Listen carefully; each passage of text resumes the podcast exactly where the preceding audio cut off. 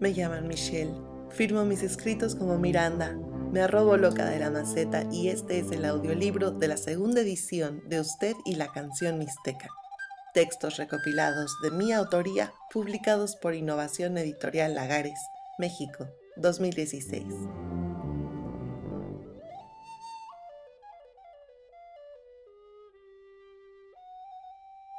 Este libro está dedicado para quienes migran, en hermandad, y en memoria de Helen Marie Barney por su Home is where the heart is. Qué lejos estoy del suelo donde he nacido. Inmensa nostalgia invade mi pensamiento, y al verme tan sola y triste, cual hoja al viento, quisiera llorar. Oh tierra del sol, suspiro por verte. Fragmento de Canción Mixteca de José López a la vez. Parte 1. Usted y la canción mixteca. Vale por un viaje. Un día subí a la azotea de mi casa y miré hasta donde me alcanzó el panorama. Bajé y fui a preguntar qué había más allá de esa rebanada de ciudad. Me dijeron que nada. Esto que ves es todo lo que existe. Los caminos están definidos, los mapas están trazados, las medidas han sido establecidas, las historias fueron contadas y los lugares asignados. No hay más mundo que este. El lugar al que se referían, como cualquier sitio, era medido desde un centro fijo, el centro. Mis alcances eran de aquí al eje vial, pero no más allá del periférico, y si mis aspiraciones eran muchas, hasta donde llegaba el salto de oferta en el supermercado.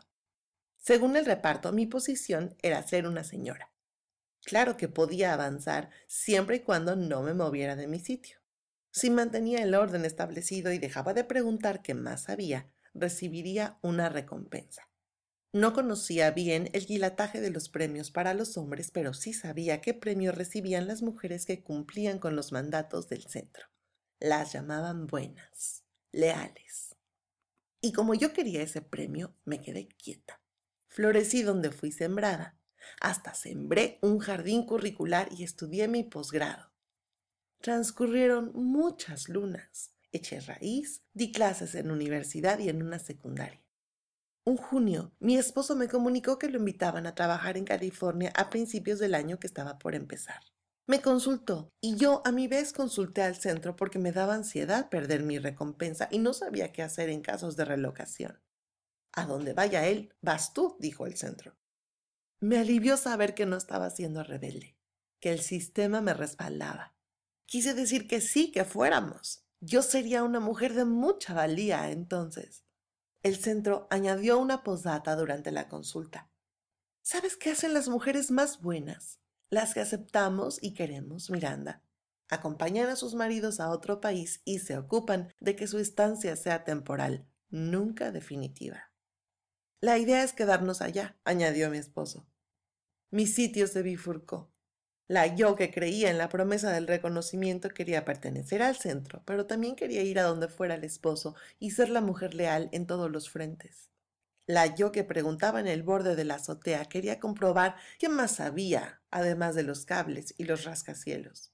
La yo que regaba su jardín sabía que las plantas y otros seres vivos se marchitan cuando les cortan las raíces. Entre agosto y diciembre, ninguna parte de mí dejó dormir a la yo de los trámites migratorios. La mudanza. Faltaba la mudanza. La vida y el servicio de relocación nos solicitaron un inventario. Lo que más teníamos eran libros, demasiados. Así que mi esposo y yo nos fuimos a una esquina en Coyoacán y abrimos la cajuela de nuestro auto regalando una parte de nuestra biblioteca a los peatones. Volvimos a la casa. Pensé que tendría unas horas de solaz y rito. Se me adelantó el camión de la mudanza. Seis empacadores se multiplicaron entre ellos, Tocaron cada una de mis pertenencias, les asignaron precio y peso y número de lote y las estivaron dentro del camión. Salí a mi jardín, un espacio de 30 metros cuadrados porque esa era la misma casa donde viví de niña y donde aprendí a conectarme conmigo misma a través de la naturaleza escuchando voces, cosechando frijoles y lavanda. El jardín estaba despoblado. No había querido mercadear con mis plantas y como los libros las fui regalando con sus indicaciones correspondientes añadidas. Esta es de sombra y le gusta que le canten. Esta es de sol por la tarde. Esta cree que vive en Acapulco. Esta es morada y queda muy bien en una regadera. Lo que era de tierra se quedó en la tierra y las macetas repartidas en casas de gente querida. Recuerdo la mudanza a trazos, recomendar a la señora Rigo para que pronto encontrara trabajo de asistente doméstica en otra casa, tomar las últimas fotografías, cerrar la puerta, verificar los pasaportes compulsivamente en la bolsa de mano, la despedida en murmullos, tan austera porque el centro aborreció la noticia del boleto sin regreso y me abrazó como si me estuviera dando el pésame de mi muerte. Mis hijas de cinco y siete años sintieron la tensión en el ambiente en el aeropuerto, empezaron a llorar y las contuve. Por un segundo solo estuvimos ellas y yo frente a las personas que nos habían ido a despedir. Sentí como si sintiera un puñal en los riñones. Los cuatro nos acercamos al área de revisión y la cruzamos. Volteé por última vez. Yo, que había invertido tantos años en ser buena, me supe traidora, y como ya llevaba bastante que cargar, dejé en el suelo el lugar que solía ocupar listo para que alguien más lo tomara. Le encendí fuego a los puentes que iban del centro a mis raíces y caminé rumbo al resto de mi vida hacia la puerta de embarque, donde despegaría el vuelo nocturno a San Francisco. No hay que fiarse de los inventarios, ni de los servicios de relocación, ni de los premios. Pesan más de lo que aparentan. Me fui un enero, y quién sabe desde hacía cuántos años antes. Lo supe todos los eneros que siguieron. Ya llegué. El viaje duró cinco horas. Mis hijas dormían en el asiento, mi esposo leía. Yo veía por la ventana del avión con mis manos sobre el regazo. La vista era blanca, negra, como taparse la cabeza con los cobertores y luego apagar la luz.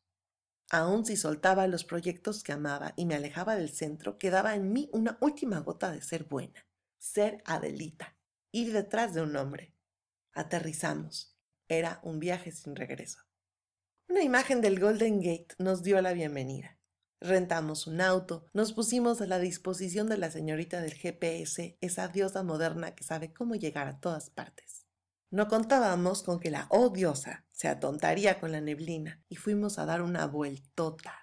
Victoria Luminosa aprovechó para preguntar qué era una reacción en cadena. Le respondí usando piezas de dominó sobre el cielo tupido de estrellas. Mini Dancing Queen estaba concentrada en no quitarse el gorro. La temperatura exterior eran dos grados centígrados. El candado magnético se abrió. Dejamos caer las maletas sobre la duela de la casa temporal que nos asignaron y nos condujimos en piloto automático hacia las camas. Dormimos con la ropa de viaje puesta. Brújula. Al despertar, nos arrastramos hacia el restaurante más cercano y hasta el primer sorbo de café y de chocolate caímos en la cuenta de que ya estábamos en California. Volvimos hacia la casa temporal con las neuronas más o menos avispadas. Mi misión como ama de casa era preparar un caldo rehidratante y lavar la ropa. La lavadora, que también era secadora, estaba en la cocina. Al caldo le faltaba sal y fui a conseguirla al supermercado del conjunto habitacional. Cuando volví, resultó que había presionado mal los botones de la lavadora y antes de que pudiera reaccionar, la ropa, que estaba limpia y seca, recibió un chorro de agua fría de un nuevo ciclo de lavado. El caldo hirvió desbordándose por una hornilla eléctrica. La humareda activó la alarma contra incendios y se enteraron mis hijas y los vecinos. Deseé tener varias manos extras, ninguna sed o menos espectadores. Pero, por más imperfecto que pareciera, fue mi comienzo. Cuando terminé, busqué el norte. Una ráfaga de sangre me contestó cortesía de mi brújula integrada. Fue un día de reinicios. Montebello. De la casa temporal pasé a ser adoptada por un suburbio encaramado en un monte con vista a una bahía. Cada mañana amanece en el misterio hasta que se dispersa la neblina. A mediodía el sol es tibio y blanco, a la sombra cala un vientecillo. Por la tarde baja la temperatura y es mejor guardarse. Entrada la noche hay pocas estrellas. El cielo es de la luna, entero. El diseño urbano consta de una avenida para subir que es la misma para bajar, un centro cívico de gobierno, una iglesia, una estación de tren, una estación de bomberos, una biblioteca, un supermercado y medio, seis restaurantes y el bachillerato para señoritas más antiguo de la costa oeste, que data de 1868. Antes hubo un famoso centro de reposo para enfermos mentales. Hay 25.000 habitantes. No he visto un taxi. En la estación de tren está la protestadora denunciando la conspiración de Michael Jackson, el Wi-Fi y los ovnis. Cerca de mi casa está la peluquería donde hablan mandarín y fútbol. El resto son ardillas, olmos, venados, cerezos y todo el silencio que le cabe al silencio. En persona. Escuchar a las dioptrías ajustándose a la idea de que precio y horizonte sean sinónimos. Erguir cada vértebra al pasar junto a un retén. Alucinar a la mamá en las vías del tren paladear el salado, ácido, dulce y amargo, dependiendo de la dicción del mesero, el casero, el médico y la mujer que corta el cabello. Estornudar, como rito de iniciación a las alergias. Tartamudear con la lengua dividida. Sentir la taquicardia de que alguien se acerque. Juntar retazos del fui vine encontré que quiten el frío. Batallar con el insomnio, la libido mermada, la contractura en el cuello donde está el músculo del orgullo Migrar comienza con el cuerpo. Credit Score. El primer día, por añadidura, el primer mundo, la promesa del paraíso, hasta que descubrieron que todo era propiedad privada. ¿Quieres? Compra. El primer mundo era de cartón porque nadie les daba crédito. Rúbrica. Turno F36, pase a la ventanilla 2. Es el mío. Entrego el formato que acabo de llenar. Respondo que sí, es mi dirección, sí, soy mayor de 21 años, sí, juro solemnemente que estoy diciendo la verdad. Pago. Vuelvo a mi lugar en la sala de espera, según me indican. Asumo que mi siguiente escala será en la fila de la fotografía como el resto de los que están realizando el mismo trámite, pero no me llaman. Pasan 10 números después de mí, entregan el formato y son fotografiados. Yo sigo sentada, esperando, alargando las cejas. Al fin, una señorita me mira con desprecio. Una pantalla anuncia mi turno, ventanilla 2. Detrás de esa misma señorita que atiende la ventanilla 2 hay una mujer que en todas sus vidas anteriores fue directora de escuela, seguramente. Dispara. ¿Loca de la maceta, Miranda? Afirmo. ¿Sabe usted leer en inglés? Sí. ¿Tiene alguna dificultad para leer instrucciones? Ninguna. Ambas mujeres apenas pueden contener su intención de lapidarme. La señorita de la ventanilla me tiende con asco el formato con mi firma. La mujer que la respalda me ruge. Usted ha mentido al declarar que sabe leer instrucciones. El formato requería expresamente tinta azul o negra. Se hará caso omiso de su falta como una excepción, pero sepa usted, señora loca de la maceta, que en los Estados Unidos no está permitido, bajo circunstancia alguna, llenar formatos con tinta morada. ¿Está claro? Clarísimo. El rubor púrpura no fue a propósito, lo juro. Miranda al volante. Cuando yo era pésima copiloto, me pescaba de la manija de la puerta y me asustaba con las luces de freno que parecían más cerca de lo que estaban. Suspendía la respiración en las autopistas. Recurría al ¡te matas! a más de 110 kilómetros por hora y emitía sonidos malditos cuando los autos se conglomeraban. De ahí en fuera, siempre procuré que el trayecto fuera agradable para quien conducía. Un día tuve que ir a la ciudad de San Francisco, famosa por sus calles empinadas. Confié en la destreza adquirida por haber manejado en la Ciudad de México y haber visitado Tasco dos veces. No contaba con que me encontraría en una pendiente de 45 grados en medio de una catedral, un templo masón, un hotel de lujo y un montón de turistas que caminaba desconociendo el paso cebra y el de los minutos. Mi fatalismo hizo de las suyas y pensé, ¿qué pasaría si mi coche fuera de transmisión estándar, como en mis épocas de estudiante, cuando aprendí a manejar? Ya me veía repitiendo mi desliz, a punto de incrustarme en la defensa del auto detrás mío, rogando al dios del cloche que me socorriera con su embrague todopoderoso y sabiendo de antemano que esa deidad es de contentillo e intercede según sepa uno acelerar o frenar en la vida. Menos mal que mi auto era de transmisión automática. Aún así, quería volver a mi suburbio tan pronto como fuera posible. La pendiente se convirtió en bajada y descendí por ella. El cinturón de seguridad previno que me fuera de boca. Alcancé a cumplir con el encargo que me llevó inicialmente a San Francisco y me enfilé de regreso a mi casa, pero por cuestiones de la duración de los semáforos y otra vez gracias a la campechanía de los peatones, quedé varada entre dos cable cars. Vi por el retrovisor que había otros autos en la misma situación que la mía. Me di ánimos. Ándale, Miranda, no más falta Market Street y luego todo derecho hasta toparte con Montebello. En Market confluyen, en diagonal, cinco avenidas de doble sentido, todas de tráfico intenso. Donde iría un semáforo, había un signo de amor y paz junto al letrero de se da el paso con precaución. No tuve quien me echara aguas, ni me dijera vas, ni sostuviera con desconfianza el freno de mano, ni siseara, ni viera a ambos lados por mí. Tuve que hacerlo, sola y cierta. En calidad de hija del Distrito Federal, eché lámina a la viva villa y con todo el riesgo de que me arrollara un tranvía como a Frida Kahlo y que me multaran por mis acelerones montoneros. Cuando me di cuenta, había cruzado Market Streets graduada de trailera. Admití que si alguien hubiera imitado mis dramas de copiloto, yo lo habría estrangulado allí mismo con tres quiebres de pescuezo y ningún remordimiento. Desde entonces, cuando conducen, acompaño y mesuro mis exabruptos y cuando dudo de mi habilidad para conducir, me acuerdo de mi victoria en Market. Ya solo me falta aprender a acelerar y a frenar en otros ámbitos de la vida. 8.30 de la mañana. Alguien está entrando a mi propiedad. Golpes en la puerta. Tres. No es el cartero. Veo la silueta de un hombre que parece vikingo embarazado. Amparada por la cadena, ¿qué se le ofrece? Viene a cortar el gas. Debe haber un error, repongo. Hace quince días que vivimos aquí. Dice que no le interesa. Órdenes son órdenes. Repaso en el archivo de mi cabeza donde refundí el comprobante de pago. El vikingo agita la orden de corte como abanico.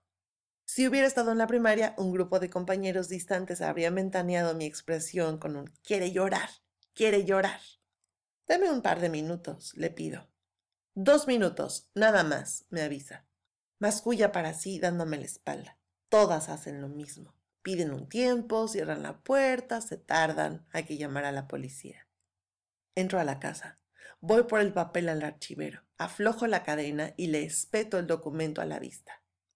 Él, con silueta de B minúscula, resopla. Se cala unos anteojos grasosos que saca del bolsillo de su uniforme de la compañía de gas, revisa el papel, mueve el bigote con desaprobación y pasa de vikingo a morsa. Marca un número en su teléfono portátil. Habla el idioma de la burocracia, que conozco vagamente. Distingo palabras aisladas. Sí, no, comprobante, pago, domicilio, medidor. Sí, jefe. Ah, señora, órdenes son órdenes, pero dos cuadras abajo, resuella en cada vocal. Disculpe, fue mi error. Que tenga buen día. Se aleja. Gana un día más de vida y yo uno menos en la cárcel, porque de haber sido necesario, le habría estrellado el cráneo como estrofa añadida de Maxwell Silverhammer. El corazón todavía me late por la adrenalina. Me preparo un café. Elijo quedarme con la corona del triunfo porque el verde me va bien. El lado B. Mírate, rabiando de impotencia en el mostrador. ¿México? ¿Tiene alguna certificación que no provenga de un país de tercer mundo? No. Lo sentimos, su trayectoria no tiene validez en este país. Cuando migras eres nadie. Los títulos de nobleza académica y los logros de mundito de escritorio no sirven.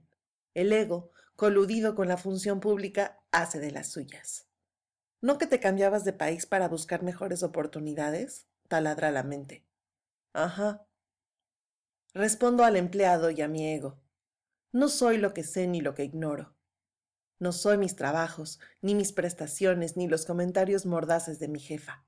No soy un puesto, ni lo que vendí. No soy mis retenciones de impuestos, ni mis certificados, ni mis bonos, ni mis proyectos asignados. No soy mis alumnos titulados con honores, ni los grupos que me hicieron repelar. Solo tengo un empleo, y es elegir. Opté por no cursar el certificado de maestra y conseguí un empleo dando clases de español en una escuelita privada. Me ofende tu invalidación, California. Pero ¿qué crees? La única licencia que necesito es acordarme cuán válido es ir paso a paso sobre este sendero que llamo el lado B. Es la vida hecha a mano. Mi trayectoria es donde enseño, donde publico, donde habito y cuando migro, donde me quedo. Miranda decente. Lado B, aparte, tuve que ir a la prueba de las huellas dactilares ese registro que hurga en los archivos de la criminalística internacional para determinar si el sujeto examinado es gente decente o no. Según las indicaciones, llamé para confirmar la hora. Me contestó una voz que resonaba a cuero de vaca, jabón neutro, transpiración en la espalda, bigote de Arturo de Córdoba y verso audible de Leonard Cohen. Habla a la oficina del sheriff. ¿Qué se le ofrece? Era inmencionable que yo admitiera por teléfono lo que se me ofrecía hacer con esa tesitura. Dije que mi cita era a las nueve de la mañana. No llegué tarde. Claro que no, estuviera yo tarada. Y eso que nunca he contado, de los nervios que me provocan los policías. Yo no sé si mi mamá los usaba de pretexto para que me acabara el chayote o en otra vida fui perseguida política a macanazos, pero me paralizo cuando paso cerca de un vigilante. Total que me presenté a la cita echando tiros, pero dentro del marco legal, con las uñas esmaltadas de malva y oliendo a jazmín. Aquella voz, pensé, era la invitación a reconciliarme con la autoridad policíaca en el sexy entorno de la huella por aquí, la huella por acá. Mientras pulsaba el timbre de la comisaría, mi mente divagaba pensando, ¿cómo se rompe el turrón con un policía? ¿Se habla del número de asaltos como quien reflexiona sobre el clima? ¿Se indaga por su familia o se asume una soltería en nombre del deber? ¿Se le dice faltaba más cuando pide la mano? ¿O se espeta un sí señor de geisha? Me recibió un nombre más parecido a Capulina que a un semidios. No me decepcionó su cabello moldeado con gel a la Playmobil, ni la camisa fajada como le enseñó su madre, ni el pantalón bien ceñido por encima de la cintura, ni que tuviera nalguitas de comprimido analgésico, sino que dijera índice, medio, pulgar, la otra mano, firme en la línea. Con su voz de ser erótico, pero domesticado. Solo me dio un papel que me avalaba como una mujer decente dediqué el resto de la mañana a encerrarme en casa a hacer lo opuesto de esa mujer decente, rodeada del archivo de voces lubricantes que tengo en la imaginación y su elemento nuevo. La trompetilla. Mis clases de español resultaron un fiasco. El idioma requiere una metodología de enseñanza de la cual carezco. Lo mío es el Cervantes intuitivo. El grupo conjuntaba dos grados escolares y siete años no son cognitivamente igual a nueve. Además, los niños eran respetados al modo californiano. Había que tocar un gong para convocar su atención y dirigirse a ellos como amigos, que los límites y las consecuencias fueran la última opción en disciplina. La maestra titular del grupo, una pelirroja medio cascadona con figura de espantapájaros, Permanecía en una esquina del salón calificando mientras yo daba mi clase. Sacábamos chispas, invadiéndonos. Duré algunas semanas y renuncié espantosamente, amparada por la honestidad de aceptar que me había equivocado de trabajo.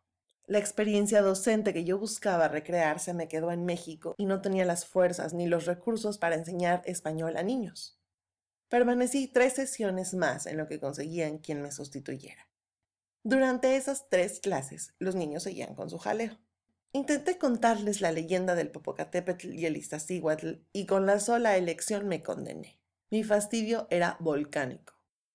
El día de la última clase quise despedirme de los niños en buena lid. Cuando entré al salón estaban persiguiéndose entre las bancas. La maestra titular apareció detrás de mí como perro ovejero. Algo hubo en su tono que apaciguó a las fieras. Les indicó que se sentaran, la obedecieron en el acto con toda la paja de su sorna, señaló, para que aprendas a controlar un grupo. Opté por quedarme callada. ¿Qué caso tenía discutir si ya me iba? Una niña me pidió que le cantara la rata vieja que era planchadora. Una, dos y... La maestra titular me hizo una trompetilla. Me daba la espalda porque acomodaba unos libros. No cualquier tipo de trompetilla. Dobló tantito las corvas y como trueno directo a las antenas perceptivas de los niños, hizo sonar una ventosidad intestinal que saboteó mi canción. Yo creo que los niños se siguen riendo. Se me apestó el intento de enseñar en California, pero no lo atribuyo a la maestra titular ni a su digestión ladina, sino a la vida creativa diciéndome, el viento sopla a tu favor, Miranda. No la hagas de purrún y déjate de sandeces. Usa lo que vives como material y ponte a escribir. Canción mixteca cajeta, extracto de vainilla, queso cotija, crema salada, chile habanero, tamarindo, mango ataulfo y petacón, calabaza, limones verdes, carne al pastor, bolillos, zácate de nequén, sidral, café de olla, esquites, ollas de peltre, piñatas, alcancías, muéganos. Cuando crucé la frontera renuncié a que estuvieran cerca de mis sentidos. Pasaron meses de roast beef, mashed potatoes y macaroni and cheese, hasta que encontré un supermercado con productos mexicanos. ¡Qué guardadito se lo tenía San Trailer, eh! En sus marcas, en sus almíbares y salmueras terregosos ilustres. ¡Fuera! Atáscate, Miranda, el carrito es tu trajinera. ¡Ay! El supermercado tiene bocinas. Canto. Qué lejos estoy del suelo donde he nacido, pero rodeada de consomé y chocolate.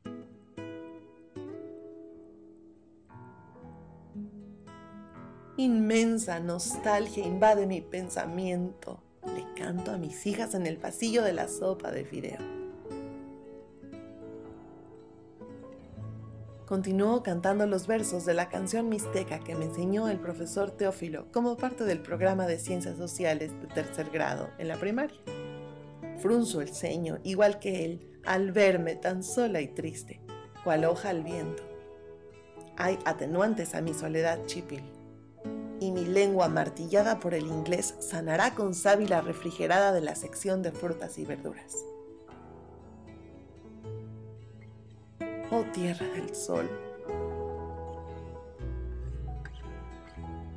Suspiro por verte.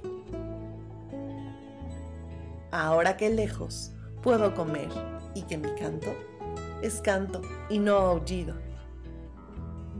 Se me despegará la renuncia de los huesos. Se me quitará el hambre, ¿verdad?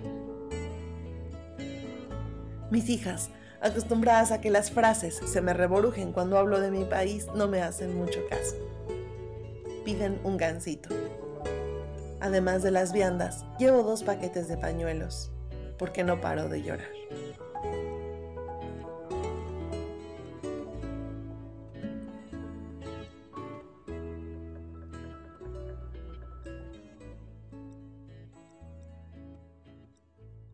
Adhesivo. Limpio la leche derramada en la alfombra, pero quiero estar escribiendo en el pizarrón de segundo C y que los latosos de la fila cerca de la ventana estén hartos porque tienen que copiar y falta hora y media para la salida. Estoy de rodillas, tallando. Nadie me dice, señora, no se preocupe, ahorita quitamos la mancha. Transito por la Interestatal 280 construida sobre la falla de San Andrés. Conduzco en millas, pendiente del radar de la patrulla pero quiero estar en el cruce de Avenida Universidad y Miguel Laurent, a una cuadra de la casa de Cristina, donde una parte de mi espíritu sigue bailando Personal Jesus en una fiesta de 1991. Me como un burrito que sabe a aire acondicionado junto al letrero que me anuncia que en este edificio hay químicos que causan cáncer y otros problemas reproductivos según avala el gobierno californiano. Pero quiero estar en una taquería y que las notas del organillero se empalmen con el sonido de la televisioncita y con el saludo a los aficionados que viven la emoción del fútbol. Aunque vivo en California, voy a México con frecuencia, todo el tiempo. Al abrazo en el metro Nativitas, cuando la señora Rigo y yo nos despedimos, ella rumbo a Tlaxcala y yo rumbo a Estados Unidos. A buscar a mis alumnos de segundo C, a advertirles que olviden la historia política del mundo, todo lo que deben saber acerca del pasado es que el destino se divide compulsivamente. A comerme unos tacos al pastor con mis amigos, aunque nos vayamos desconociendo y hablemos con la boca llena de anécdotas, marcando en la pared cuántas canas más tenemos y cuántas de ellas atribuimos a los padres, a los hijos, al trabajo y a las jaculatorias. Cuando voy, el centro me recibe con la promesa de que si me quedo, seré pródiga. Declino la invitación. He perdido mi afinidad con los vínculos forzados y los argüentes. Le he tomado cariño a los suburbios y a la periferia, además que tengo otros asuntos de los cuales ocuparme. La añoranza, por ejemplo. Que el México que recuerdo se haya esfumado. Esos viajes hacen que me pregunte por el futuro. El único lugar disponible para mí es hacia adelante. Añorar no es grave. Lo pinche es el adhesivo de nitidez que usa la memoria para fijar los detalles. Y claro, gastar en un boleto de avión y no tener a dónde ir para volver. Bilingüe. Podría asentir con la cabeza, mal hallando el hilo entre las oraciones y diciendo que yes, con el riesgo de mandar el paquete a quién sabe dónde y a qué precio. Podría articular la mueca con un excuse me. Podría. Pero el paquete era más grande. Elegí no poder. Disculpe, señorita, no entiendo qué dice. Me sentí en un estrado, expuesta, tonta, pendeja. Ella me dijo que no me preocupara. Ni lento ni rápido, me enseñó el argot anglo-postal y comprendí lo que me quiso decir. Llene la forma por sextuplicado, firme al calce y pague en una sola exhibición veintitantos dólares. La mercancía está debidamente asegurada. ¿Es correcto? Mi gratitud hacia esa mujer se tradujo en una carta de recomendación por el desempeño de su trabajo y en buenas vibras eternas para ella y toda su descendencia. El conocimiento del inglés resulta de gran valía en la era de la globalización. Proliferan las clases y academias para aprenderlo, le atribuyen propiedades de éxito garantizado. Me consta que a la hora de ponerlo en práctica viviendo en otro país, también es necesario otro elemento, uno que no se enseña en las escuelas. Para efectos bilingües, añadí una notita al paquete que envié. Dialoguemos. Duelo. De pie ante el boquete en la tierra. Han pasado la despedida y el funeral. Los zapatos están cerca del despeñadero. En la mano está la propina para el enterrador. Así, dos años. Ningún médico supo decirme qué mal me aquejaba, excepto uno que sabía de fronteras. ¿Qué tengo, doctor? nueve duelos. El de tu tierra, el de tu cultura, el de tu trabajo, el de tu casa, el de tu familia, el de tus amigos, el de tus certezas, el de tus creencias, el de tu idioma. Dicen que el tiempo cura todas las heridas. No es cierto. La herida de emigrar no se quita nunca. Y cuando nada queda, permanecen las flores. ¿Cómo me he atrevido a trasplantarlas de maceta? ¿Cómo dan color y aroma, tercas, si tienen las raíces vulneradas?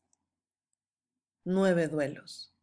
Nadie sabe que a veces, cuando ando por la calle, no soy sino un cadáver de la que fui. Alguien hace la señal. Las cuatro poleas deslizan las cintas que permiten el descanso del féretro. Para colmo, no sé dónde me van a inhumar cuando me vuelva a morir. Si allá donde nací están las personas que dejé, las que me van olvidando con los años o acá, donde vivo ahora pagando un precio doble por mejores oportunidades, donde soy extranjera y se me nota cuando me desangro en los días festivos añorando un abrazo. No se equivocaron en el aeropuerto cuando me dieron el pésame. Sí, era mi muerte. Todavía huele a nardos. Cartografía. En California no repararon en las implicaciones de la cercanía de unos lugares con otros el desafortunado caso de que Panoche esté cerca de Soledad. Los baños sean vecinos de Atascadero. Se anuncie Ventucopa, pero más adelante se encuentre en Ipomo. Primero esté Miramonte, le siga Montecito, se les cruce Santa Bárbara y luego El Sueño. Si uno se va por el camino real, pasa por Alameda de las Pulgas, los Prietos, los Gatos, los Álamos, los Olivos, los Osos, un arroyo grande y después de tanto exceso, penitencia. Está tres pinos, pero solo un pájaro. Pase usted por Modesto hacia Manteca y pida merced rumbo a Sacramento. Así pasa, que trazamos rutas y sus contrastes son risibles. Sanar queriendo. María iba a dar una plática en el centro comunitario. La cultura cura, se llamaba la ponencia, pero no se trataba de cultura en el sentido de las más altas esferas de ministerio. Era una plática de remedios caseros basados en la herbolaria prehispánica. María es experta en el tema porque es una sobadora, la quinta generación en su familia. Aprendió de su abuela a los nueve años. Las recetas y remedios que estaba por decirnos fueron escritos en unas hojas hechas con pulpa machacada y se conservan desde 1810. No mencionó su fama ni las cientos de personas por semana que se forman en su casa esperando un turno. Ella no se atribuye superpoder alguno. Le pregunté, ¿cómo es que sana entonces? Porque el paciente quiere. Solo puede curarse quien lo desee con todo su ser. Sacó una canasta que rebosaba de orégano, epazote, hierbabuena, salvia y romero. Varios contenedores mostraban las mezclas para los tés, cáscara de naranja agria, cuachalalate, boldo. Los asistentes a la plática, algunos con más escepticismo que otros, todos migrantes. Escuchamos a María de brazos robustos y blusa chiapaneca. Se sabía un remedio para cada malestar posible. Desánimo, dolor de espalda, empacho, cruda, posparto, tos, estreñimiento, próstata inflamada, mal ojo, artritis, corajes. También sabía que la vida de los migrantes es un injerto. Tarda en afianzarse y en formar un tejido sano. María dijo que es posible que deje de doler si lo queríamos de verdad. Su vehemencia, como de quien atrapa una travesura en flagancia, nos dio risa, y María rió con nosotros. Había algo de tianguis y luego de fiesta de barrio en aquella plática de órganos y dolencias. Entre todos nos sobamos el corazón con el bálsamo de quien se acuerda de su tierra. Sí, la cultura cura. El primer remedio casero es sentirse como en casa. ¿Me firma un autógrafo, María? De oraciones. Tardó porque solicitaban su presencia entre los vidrios y la grava de los terrenos baldíos y en las alcantarillas, mezclado con lágrimas de zaguaro en la agonía del desierto, supurando en las llagas que dejó la mordida de la hiena disfrazada de coyote a unas cuantas millas de la ciudad fronteriza, a unos cuantos estados de distancia de California y sin contar el resto de las Arizonas de nadie. Yo no quería pronunciar su nombre para no importunarlo con nimiedades. O sé, de todos modos. Dios, es marzo de 2012 y todavía no sé cuál es mi lugar. Los meses pasaron como responsorios de mudo el insomnio empecinado, como yo y mis tonterías. Dios, ya vamos en julio. Necesito saber para qué estoy aquí. Más silencio. Impaciencia, el mapa vacío, la patética sonando. Dios, es octubre. Toma en cuenta mi sacrificio. Algo ha de valer a cambio de una certeza. Más días transcurriendo, más casi diciembre de las profecías mayas. Regateé con la única moneda que me quedaba en la bolsa remanente de mis catecismos. Dios, oye Dios, no lloraré, ni haré corajes, ni mentaré madres, ni pensaré en el hubiera. Me portaré bien. Es más, hasta hablaré inglés sin acento. Dime, ¿qué hago aquí? Ni un acuse de recibo. Me abstuve de protagonizar la penosa escena de gritarle a Dios que no me hallaba, porque mi tragedia era un chiste si se comparaba con cualquier otro relato de migrantes. ¿Desde dónde yo reclamaba algo si había migrado en la más óptima de las condiciones? ¿Me quejaba de que mi esposo fuera reconocido en su trabajo y mis hijas tan adaptadas al nuevo entorno? ¿De que mi función fuera tener la comida lista y la casa limpia para los tres, ellos? ¿No quería un premio al mérito de ser una mujer buena? ¿Y Target? Pues ya, eso era. No tenía más presencia que un rol secundario y prescindible, perdida en Silicon Valley. Escribí. Ni quien leyera esas páginas de la migrante privilegiada en tierra de no soy nadie. Tan pronto como terminaba el texto, lo quemaba y dejaba que las cenizas se desvelaran y amanecieran cubiertas de rocío. Enterraba ese masacote y volvía a empezar. La historia no era ficción ni juramento, Vaya, ni siquiera era interesante. Su único valor era surcir la separación entre decir y oradar. Dios me encontró donde me encontré, cultivando letras y otras plantas de interior. Tardó, puntual. Cuando respondió a mi oración, le di las gracias. Asentí cuando me llevé la mano al ombligo de sentirme ajena e invisible y le dije, esto se siente de la chingada. Pero sigo adelante. Era primero de enero. Había pasado otro año. El Palomazo. El cruce de El Camino Real y Ralston Avenue es la única vía principal de Montebello. Es donde pasa el tren, enferma la farmacia, se instala el mercadito, multa el policía, los estudiantes suben o bajan en el autobús 262, engorda el café de la sirena, el salón de belleza y el cajero automático despuntan las lozanías. Es un nido de actividad. Sobre los techos de los comercios hay una bandada de palomas que cada 15 minutos sobrevuela el cruce. Las palomas viran en círculos nunca idénticos, apegadas, según parece, a los lineamientos de los manuales de aeronáutica, pero con cierta vocación para el relajo. Cincuenta y tantas aves se sincronizan por telepatía como notas de un solo de guitarra, comprobando que las alas sirven para jugar. Todavía les da tiempo de evolucionar juntas. Entre todas, no una ni la más fuerte evaden el poste de luz. Retornan al techo de su despegue. Vuelan de nuevo hasta el atardecer. Trovadoras, bohemias, aprovechando la oportunidad de hacer una interpretación pública de su talento de esquina, por encima de lo establecido. Les aplaudo desde mi auto. La luz cambia a verde. Para avenidas principales, la que está entre el suelo y el cielo. Para actividades y nido, volar. Volar siempre. Point Reyes. En el acantilado estaban el mar a la derecha, la pradera a la izquierda y enfrente mi libro recién publicado. Soy del sur, afirmé en un capítulo, pero seguía un hombre en la dirección contraria. Sin difusión y huérfanas de lector, una centena de copias de mi libro quedaron archivadas en la cochera. Pesaban tanto como las familias de ballenas jorobadas que vimos migrar de Alaska a los cabos. Les tomé fotos. No alcancé a retratar la sal en la lengua ni el cierzo que doblaba los árboles. El libro me hundía la glotis entre los hombros y me fui inmovilizando. Mujer, deje de figurarse acantilados y haga lo que tenga que hacer para difundir su obra. Por prescripción del quiropráctico viajé a México. Desempolvé las cajas, abordé el avión, aterricé y retiré el contrato de distribución. Me llamaron atolondrada. ¡Qué halago! Vendí mi libro uno por uno. La transacción incluía autógrafo y café. A cambio, obtuve algo que jamás hubiera conseguido siendo la promoción de la semana en una librería. Conocí a mis lectores.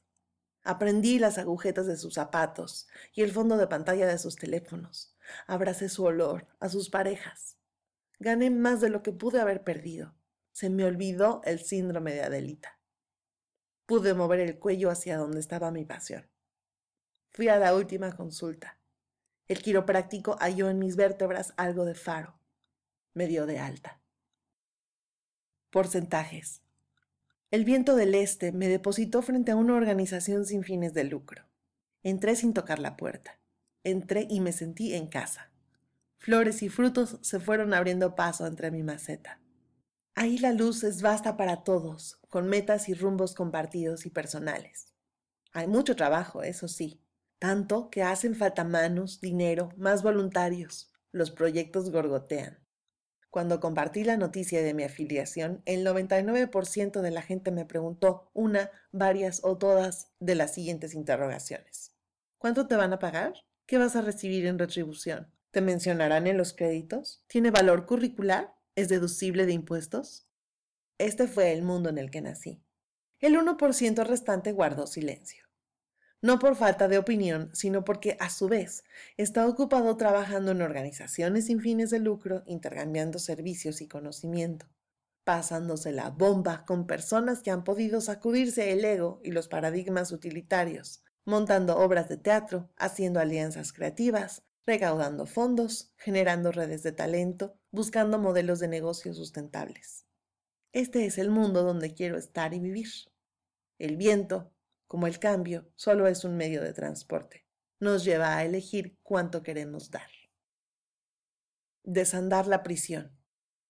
Entre el comienzo y hoy había una cadena. Las pantorrillas y los muslos reacomodaron los tirones. Emergieron las raspadas. Y si fui a enfrentarla fue porque me dejó pocas opciones. Desandar, una de ellas. Me temblaron las manos, confieso. Pude haberme detenido en cualquier momento, pero no quise. Frenar implica mirar hacia atrás. Desanduve la pena. Desavancé los adoquines con musgo, las caídas que no elegí, los avisos que no sonaron a tiempo. Desmarché la pendiente, descorrí la prisión y desbajé con la licencia que me da la gana.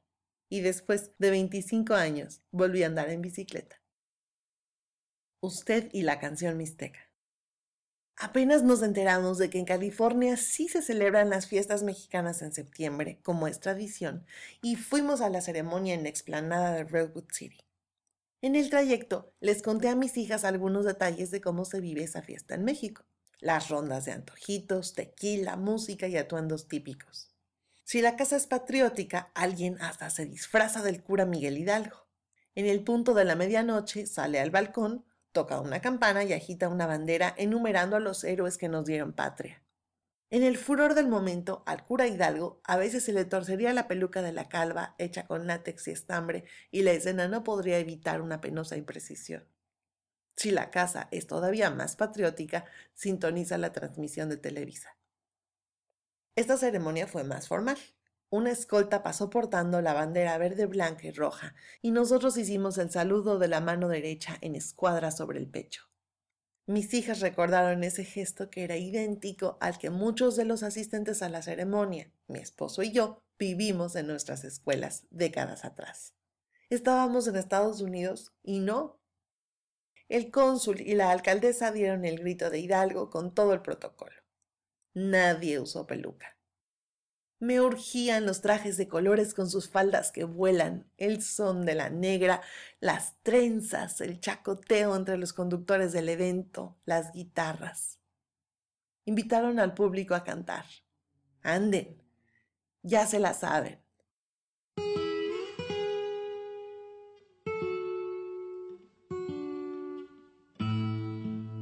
La invitación fue para el público, pero me la tomé personal. Yo digo que canté fuerte. Meses después me encontraría a los conductores del evento y a muchas personas que estuvieron en Redwood City esa tarde. Me reconocerían, medio aguantándose la risa de recordar la mímica y el volumen que me distinguieron entre los asistentes a la ceremonia del grito. Ataron cabos. No los culpo. Mis movimientos y gritos eran de alguien muy azotada, muy borracha, muy sola o muy acabadita de llegar. Usted es la de la canción mixteca, me señalaron. Sí, pero no se dejen llevar por las apariencias, muchachos. Sí, yo soy la que pareció desmoronarse. Algo me pasa cuando suenan los acordes de esa piececita de Oaxaca. No es la canción como tal, sino su honestidad. Y si la mímica fue dramática y se veía desde la tarima, fue porque la representé desde la algarabía, un grito de mi independencia, erigiendo mi centro, las raíces no mueren. El trasplante las arraiga. Lo que marchita es la nostalgia y creerse verdades que no son de uno. Canté, fuerte. Eso digo. Beso de luna. Oía todo el barullo de los adultos cenando en el comedor de mi casa. Mi puerta estaba cerrada porque antes se usaba que la gente fumara y el humo se metía a las recámaras. No podía dormir. Me asomé a la ventana y los vi. Eran un muchacho y una muchacha en la banqueta frente a mi casa recargados contra un coche estacionado. La escena se veía azul a causa de la luz del farol y la fase de la luna, creciente. Yo nunca había visto a dos jóvenes besarse y mucho menos así. Se les estaba yendo la vida en ese beso, de la ternura al hardcore en la justa medida total. Cubrí ese momento con un capelo. He visto a lo largo de mi vida muchas escenas eróticas, pero ninguna similar. Curiosamente, el capelo, como yo lo configuré, se parece mucho a una cúpula neoclásica. Toda la arquitectura del centro de San Francisco y algunos edificios principales de esta área de la bahía han sido construidos en ese estilo. Cuando paso por alguno de esos edificios me ruborizo. Solo yo sé por qué. En sintonía. Las palmas de mis manos forman un paréntesis alrededor del micrófono.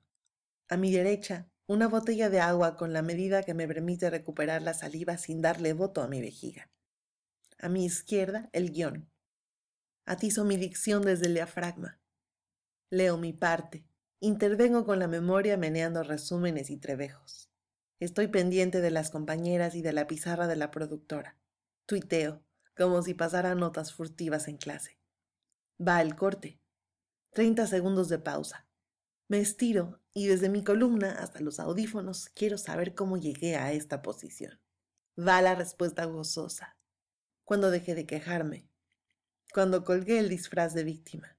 Cuando dejé de buscar fuera lo que solo pudo existir resonando en mí. Va la cuenta regresiva. Y conforme se repite, más me aumentan los hertz y la incandescencia.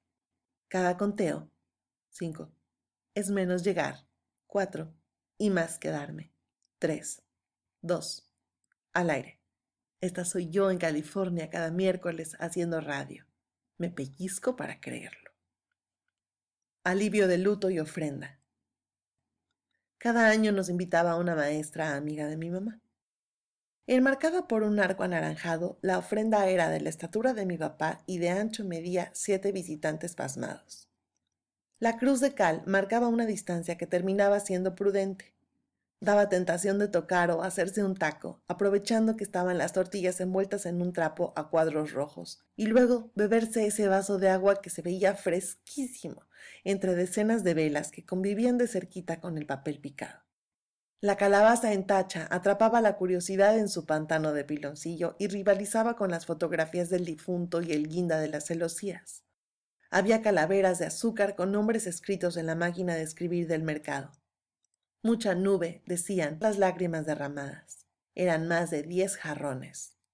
Me hacía bolas descifrando por qué en la ofrenda había un sombrero, cigarros, un tequila, un plato con sal, juguetes, chocolate, porque si la muerte había traído tanto dolor, aquello era una fiesta de colores y aromas y uno quería quedarse en esa casa de visita más de una noche. Esa impronta, entre otras, convirtió al Día de Muertos en mi tradición consentida. Escribí y gané concursos de calaveras en verso.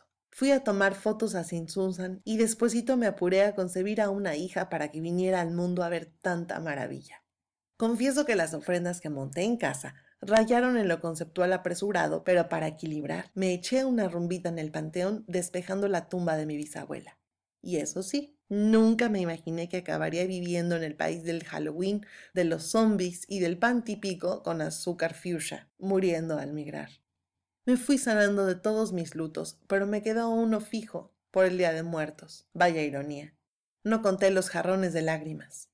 Las flores de nube se convirtieron en neblina del Océano Pacífico. Este año haré una excepción y no pondré ofrenda en mi casa porque abriré las puertas de mis referencias. Del Día de Muertos tomaré la cosecha prehispánica de celebrar durante el tiempo de cosecha, que la vida no se termina con la muerte, continúa, de otro modo. Tomo de vivir en California la oportunidad de pertenecer a una comunidad. Ofrendaré mi energía para montar una ofrenda colectiva como la que me marcó de niña. La muerte en vida, la vida muriendo y continuando, huesos y corazones tercos. Nosotros somos la ofrenda. No hay luto que no se alivie. No hay dolor que sea más fuerte que la fiesta de sabernos vivos, presentes, de irnos atrayendo hacia el núcleo de quienes somos. Nunca solos, ni lejos, ni en el olvido. Aquí termina esta primera parte de Usted y la canción Mixteca. Estén pendientes de las siguientes entregas. Quiero agradecerle muchísimo a Iñaki Irigoyen por prestar su voz para el sheriff. Y a ustedes, gracias, gracias, gracias por el favor de su atención. Les dejo un abrazo de letras desde California. Queda rigurosamente prohibida, sin la autorización escrita de los titulares del copyright, bajo las sanciones establecidas en las leyes, la reproducción parcial o total de esta obra por cualquier medio o procedimiento comprendiendo la reprografía y el tratamiento informático.